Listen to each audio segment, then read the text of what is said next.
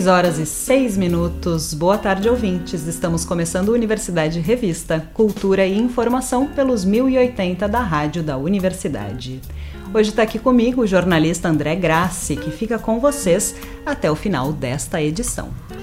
Oi, Liz. Olá, ouvintes. Pois é, estamos é, retomando né, essa característica que era do Universidade Revista do, da apresentação ao vivo, né? Programa também diário, de segunda a sexta. A pandemia está longe de acabar, né? Como a gente pode perceber aí pelos nossos conhecidos aí toda hora ficando doentes, mas a gente vai, é, na medida do possível, retomando né, as atividades completas ou quase completas, ainda a gente evitando trazer os entrevistados aqui para dentro do estúdio, mas já com o programa então diário e com entrevistas, né? Que bacana, né? Que bom. Então é isso, Liz de Bortoli de volta amanhã no Universidade Revista. A gente segue por aqui então.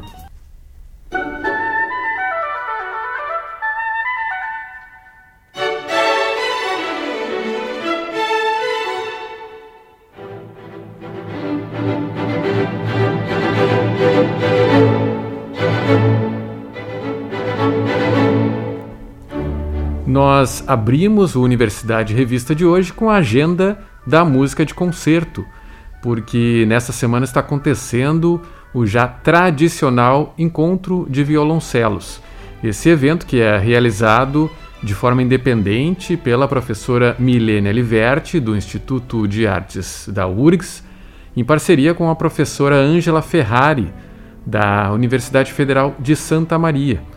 O encontro chega à sua 24ª edição e como a maioria dos eventos está voltando agora ao formato presencial, ou melhor, neste caso híbrido, já que vamos ter atrações online também.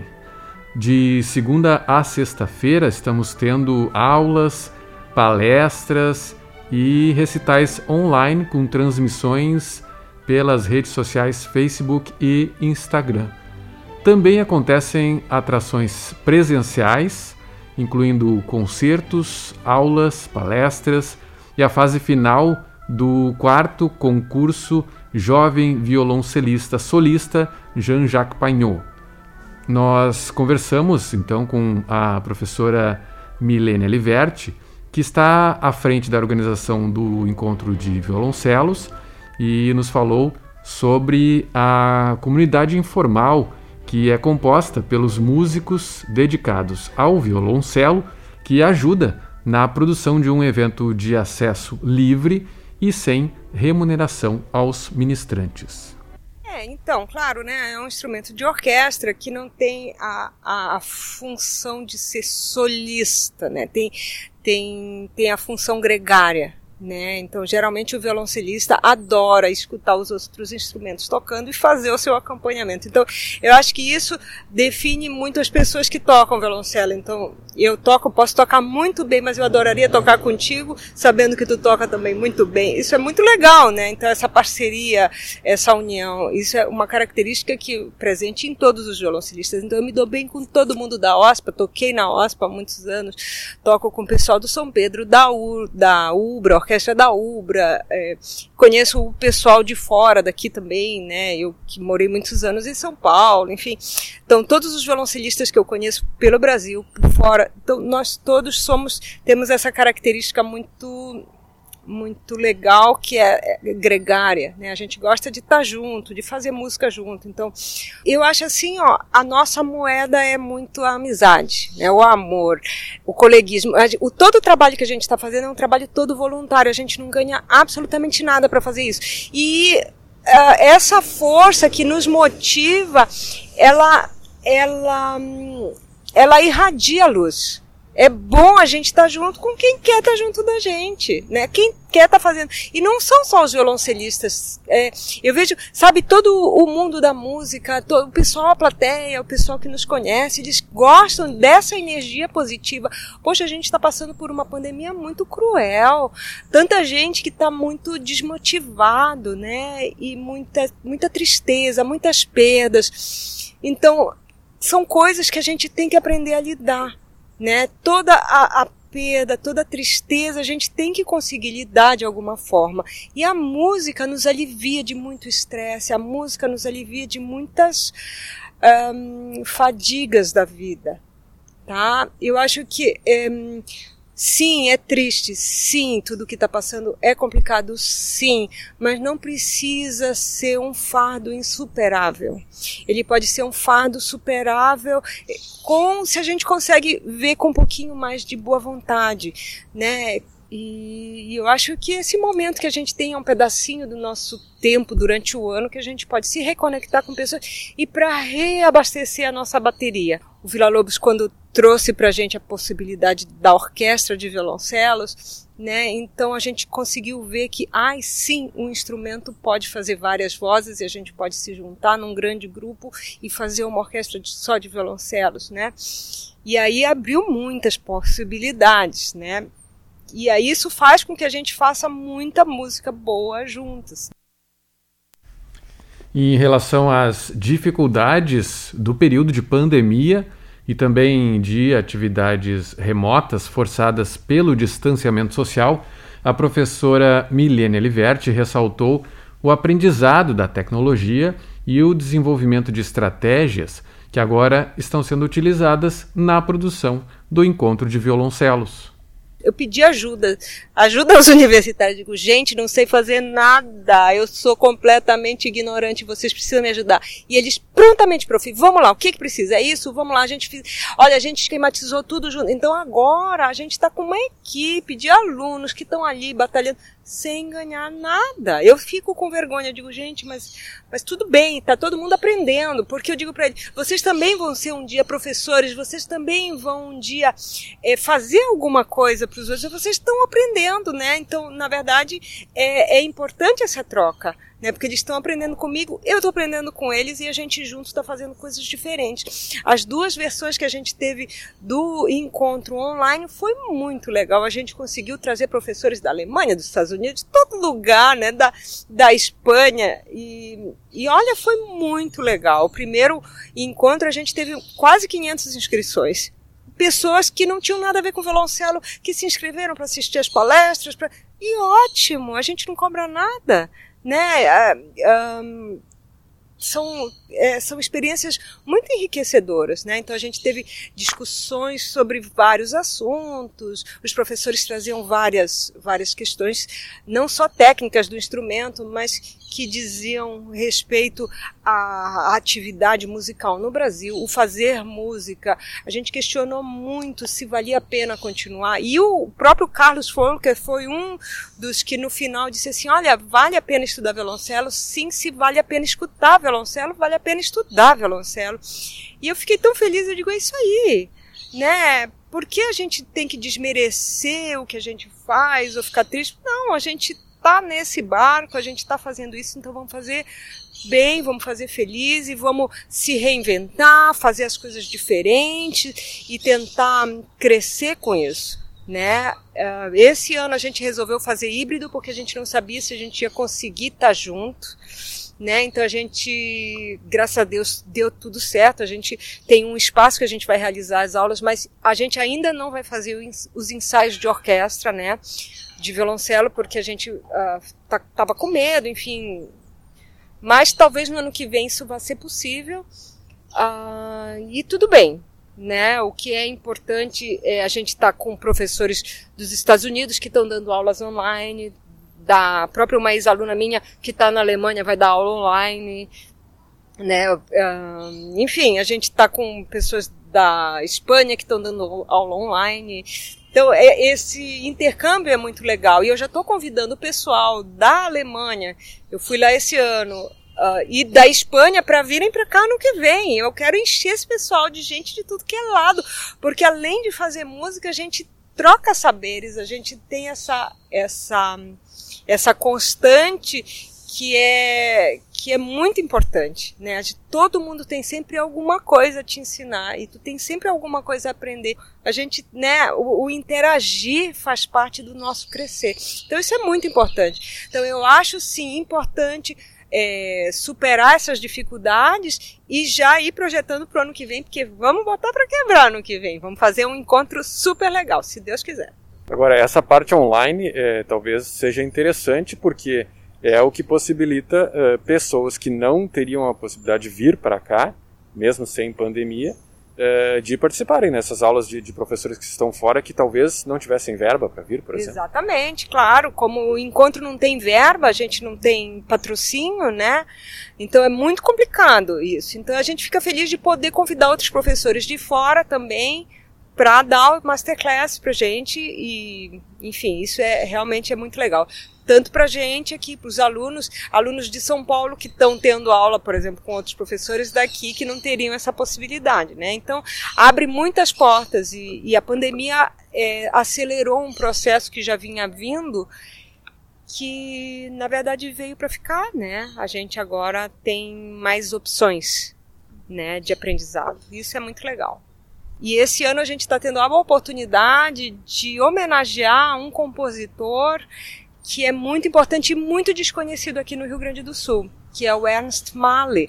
Ele mora em Piracicaba, ele teve um trabalho muito importante para o Brasil, por, principalmente dentro da área pedagógica. Né? Ele escreveu para todos os instrumentos que ele podia, então os instrumentos que tinham carência, que precisavam trabalhar tal ou tal questões técnicas, ele fazia uma obra específica. Então ele muito querido, e isso é muito importante para a gente, para o desenvolvimento musical do Brasil. Né? Então eu achei justo homenageá-lo, trazer pessoas que vão falar sobre o trabalho dele. E a gente tem um concurso também. Esse ano a gente está fazendo a quarta edição do concurso para jovem violoncelista solista do Rio Grande do Sul.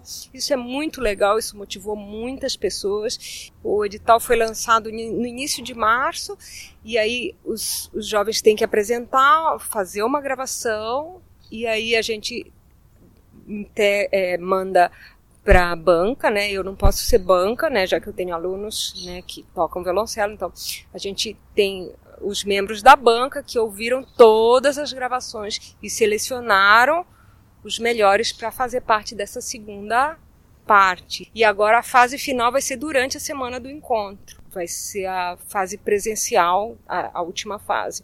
Os vencedores desse concurso, sim, vão solar tanto com a orquestra da URCS quanto com a orquestra de Santa Maria.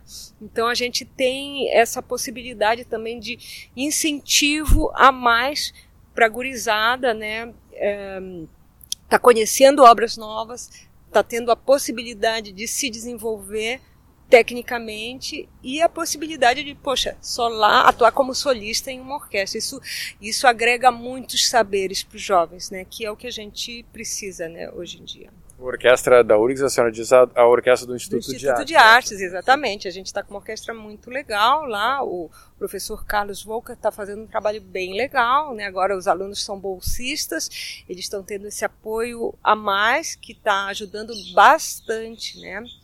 E o pessoal lá de Santa Maria também estão fazendo um trabalho muito legal lá e, e a gente fica bem feliz com essa parceria, parceria que a gente espera que seja ampliada para o ano que vem, que ano que vem será o 25º encontro, então, né, um quarto de século que a gente com certeza vai comemorar bastante, né? E a gente tem notado que, em geral, o ensino de música, o ensino de violoncelo tem melhorado bastante nesses 24 anos que eu estou aqui em Porto Alegre eu tenho notado um grande crescimento e eu fico muito feliz que a gurizada está conseguindo estudar, está conseguindo entender a, a, importância do estudo, da disciplina, que é uma coisa que se precisa muito em música. Em música não, em tudo, né? Como é que você vai estudar matemática se você não tem disciplina para esquematizar seus horários e tal? Como é que você vai passar no vestibular? Você, né? A gente precisa de disciplina para tudo, né?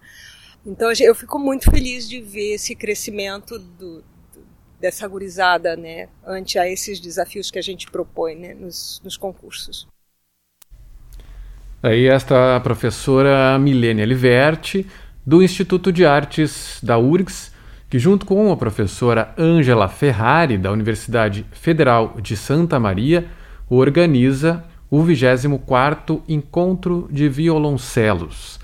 O evento já está acontecendo de segunda a sexta-feira desta semana mas o acesso é gratuito para o público que deseja assistir.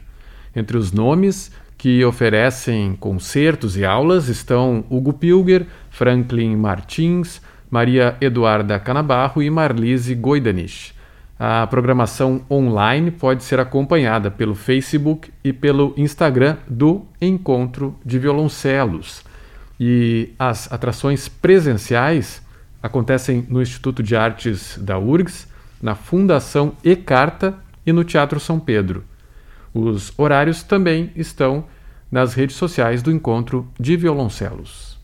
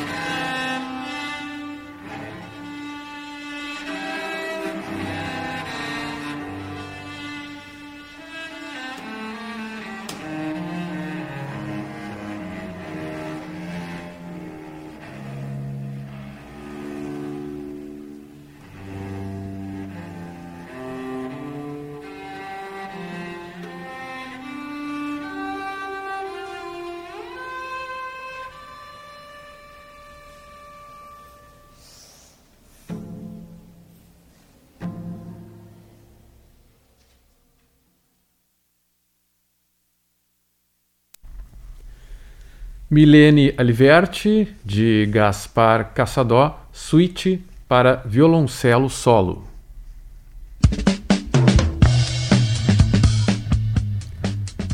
E já que o assunto é música, a cidade de Pelotas se prepara para receber músicos de diversas partes do mundo. Após quase três anos sem o Festival Internacional Sesc de Música, o evento está confirmado para 2023, entre os dias 16 e 27 de janeiro. Esse evento que, inclusive, a Rádio da Universidade já acompanhou com a nossa colega Ana Laura Freitas. O lançamento oficial da programação ocorre daqui a pouco às 7 da noite na Prefeitura Municipal de Pelotas. Inicia também o período de inscrições de alunos de todo o Brasil e de outros países para os cursos de instrumentos, canto lírico, choro, práticas de música de câmara, de orquestra e de banda sinfônica. Os selecionados terão contato com 46 professores reconhecidos mundialmente em academias, conservatórios de música e orquestras com origem, além do Brasil, nos Estados Unidos, China, Chile, Itália, Portugal, Alemanha, Rússia, Bielorrússia e Japão. A 11ª edição mantém os tradicionais cursos de 18 instrumentos de música de concerto. Além das capacitações oferecidas, durante o festival, os alunos têm a oportunidade de participar de recitais de música de câmara, prática de orquestra, prática de banda sinfônica e de choro músicos e estudantes poderão realizar as inscrições até o dia 12 de agosto no site do evento, com possibilidades de bolsas integrais e parciais, além de espaço para alunos das instituições parceiras, a Universidade Federal de Pelotas e os projetos sociais da Escola da OSPA e Vida com Arte da Unicinos. Iniciamos o espaço Happy Hour de hoje com o som de Carlos Badia.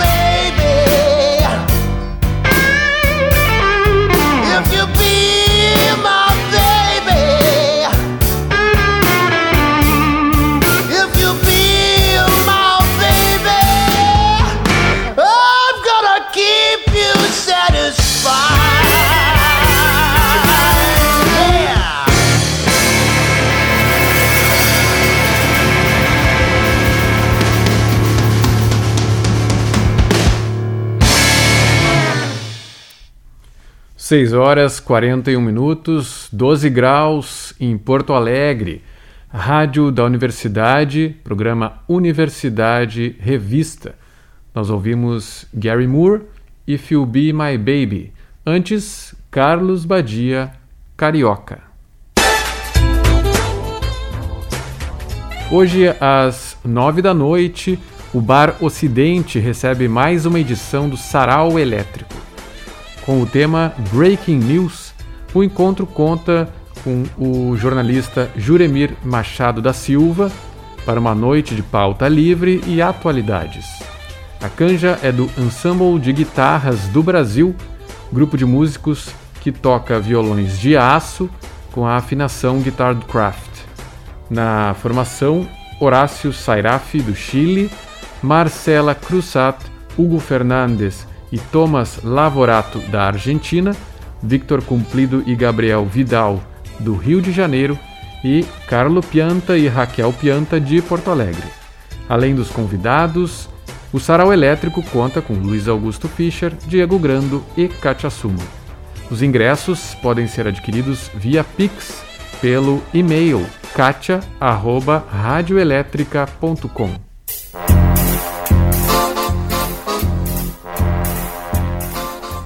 Porto Alegre vai ganhar uma nova livraria, ou melhor, a tradicional livraria Bamboletras está de casa nova. Este é o assunto que o jornalista Pedro Palaoro traz hoje para o seu comentário no Universidade Revista. Olá, colegas e ouvintes. Aqui quem fala Pedro Palaoro. Hoje trago novidades no ramo das livrarias em Porto Alegre.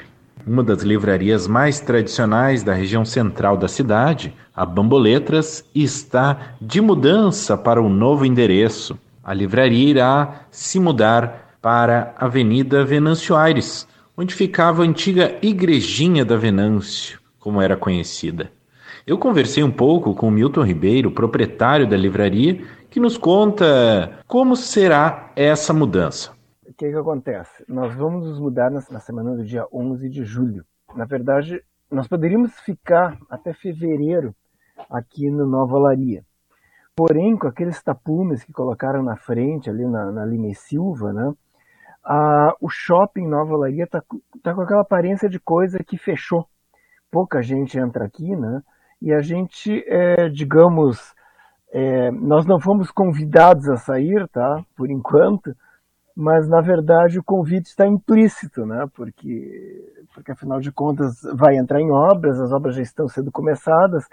Essa semana teve inclusive uma britadeira que ficou aqui é, ao lado do, do, da sala, não é a coisa mais agradável tu comprar livros com uma britadeira nos ouvidos, né?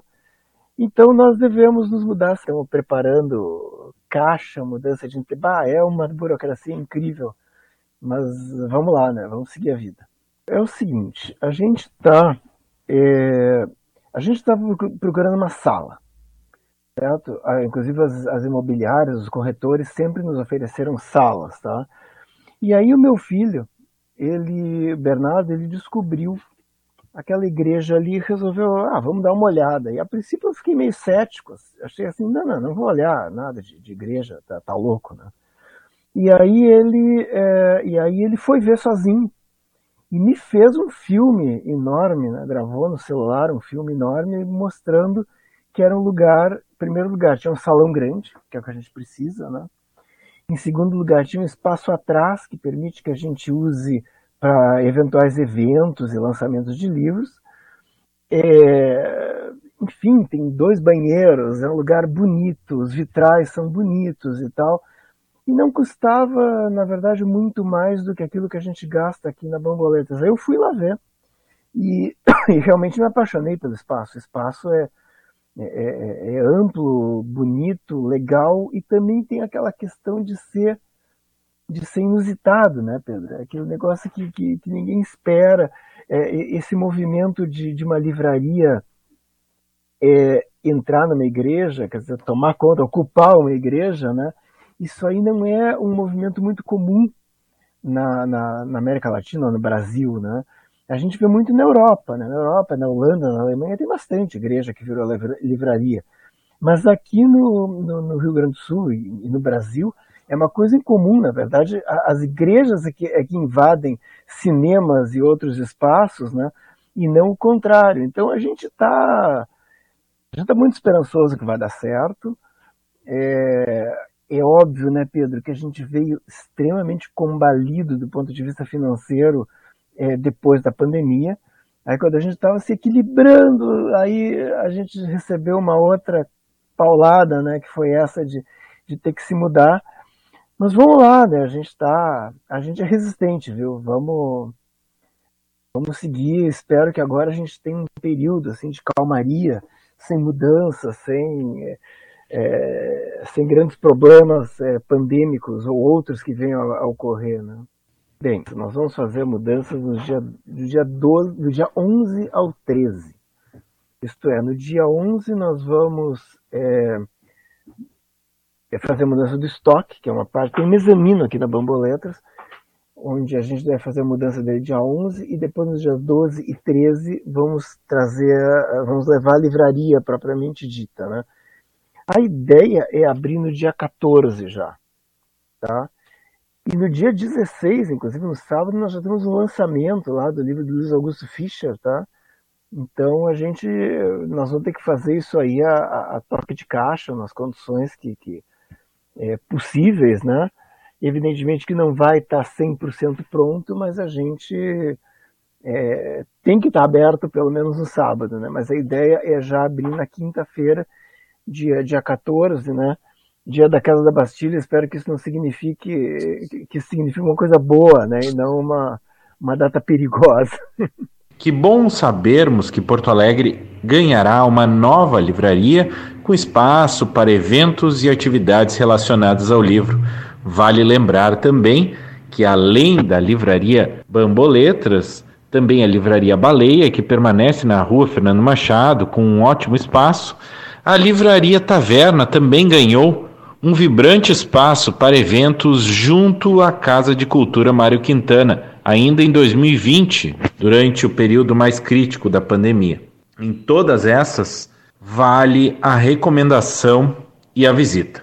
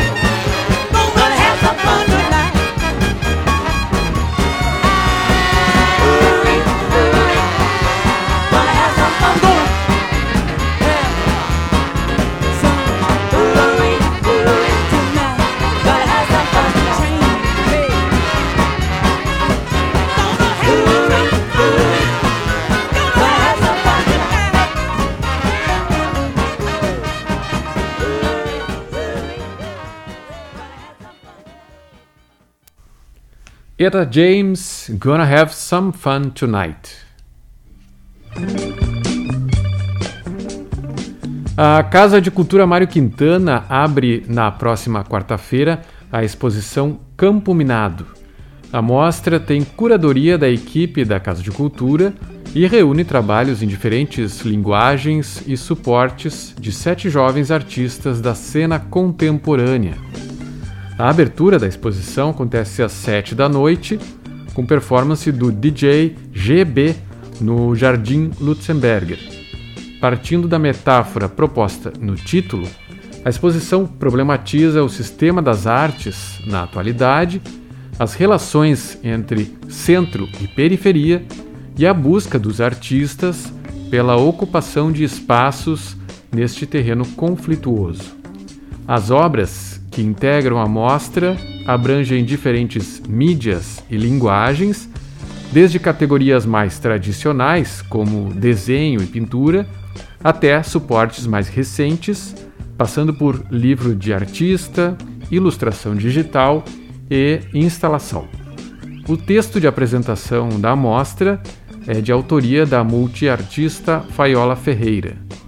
A mostra fica em exibição diariamente, das 10 da manhã às 8 da noite, no espaço Maria Lídia Magliani, que fica no quinto andar do Complexo Cultural.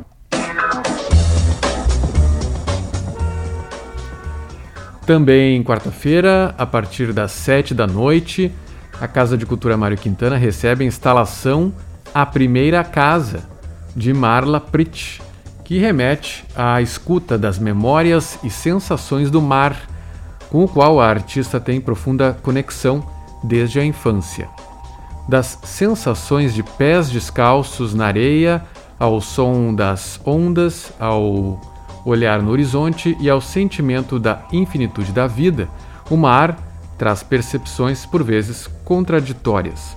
A narrativa visual proposta por Marla Pritch combina conchas e outros elementos marinhos para sugerir alegria, tristeza, melancolia, nostalgia e outras sensações evocadas pelo mar.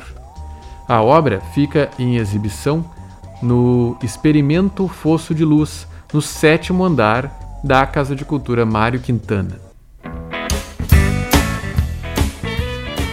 Ainda sobre o cenário musical de Porto Alegre, o artista gaúcho Álvaro Rosa Costa lança gratuitamente o seu mais recente trabalho, a trilha sonora do espetáculo Amazônia Um Olhar sobre a Floresta. As 14 músicas estarão disponíveis nas plataformas digitais a partir do dia 17 de julho, domingo. As composições foram criadas em isolamento social entre 2021 e o início de 2022, durante a pandemia. Com direção de Camila Bauer, Amazônia Um Olhar sobre a Floresta é a mais nova produção do coletivo Projeto Gompa. O espetáculo para crianças e adultos reúne dança, teatro e formas animadas para contar a história de animais que perdem seus ambientes naturais em função da destruição da natureza. A estreia ocorreu em março em quatro cidades gaúchas. A montagem volta a cartaz no segundo semestre deste ano em Porto Alegre.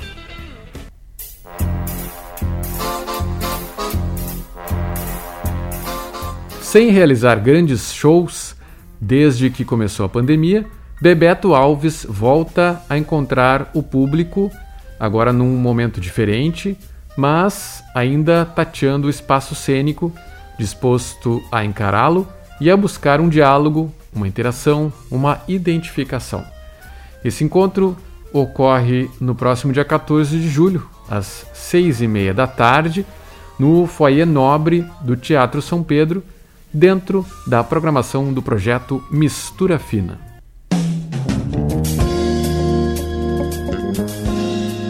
São 6 horas e 56 minutos. Universidade Revista de hoje vai ficando por aqui. Trabalharam nesta edição do programa Mariana Sirena e Cláudia Heinzelmann na produção, com apresentação de André Grassi.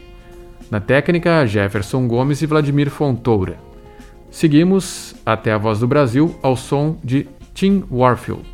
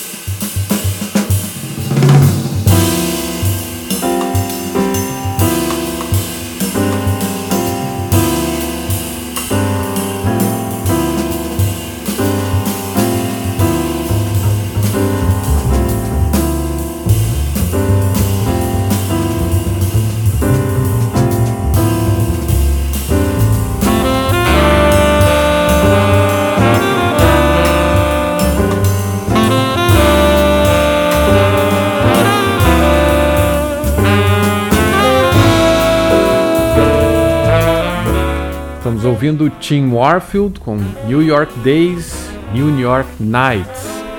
O Universidade Revista volta amanhã às 6 e 10 da tarde. Uma boa noite e até lá.